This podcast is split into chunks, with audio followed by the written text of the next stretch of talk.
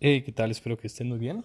El día de hoy me gustaría compartir con ustedes una frase que dice, la simplicidad es también cuestión de moda, pero no todos pueden pagarla. Sin duda, en esos tiempos la tendencia de ser minimalista ha sido un parteaguas entre una generación y otra. Existen hoy en día mayores tendencias a tener menos y aprovechar más en todos sentidos. Cosas materiales, el tiempo, relaciones personales. ¿De qué lado estás tú?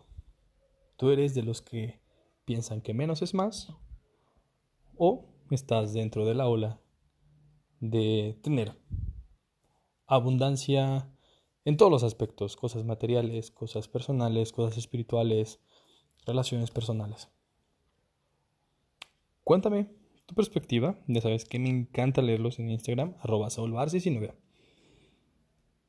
Pasando a noticias del mercado, tenemos que hoy el Dow Jones cerró por encima de los 34.000 por primera vez el jueves, respaldado por un teletón, telón de fondos de crecientes ventas minoristas, ganancias corporativas que superaron las estimaciones y una caída en los rendimientos de los bonos estadounidenses.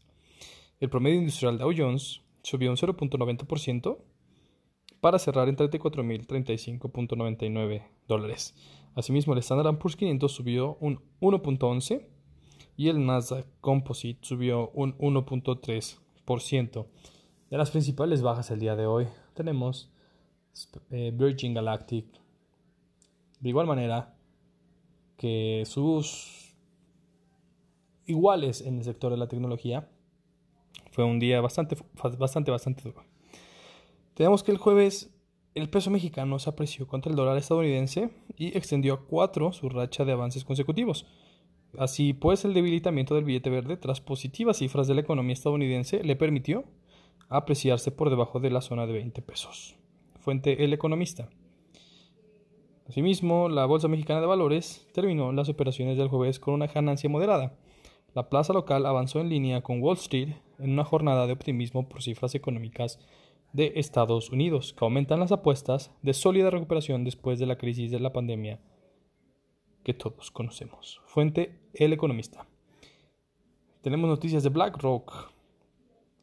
Tenemos el día de hoy el peso, el mayor gestor de activos del mundo, BlackRock, reportó este jueves ganancias trimestrales por encima de las estimaciones de Wall Street ya que los sólidos mercados de capitales le ayudaron a traer más dinero a sus diversos fondos.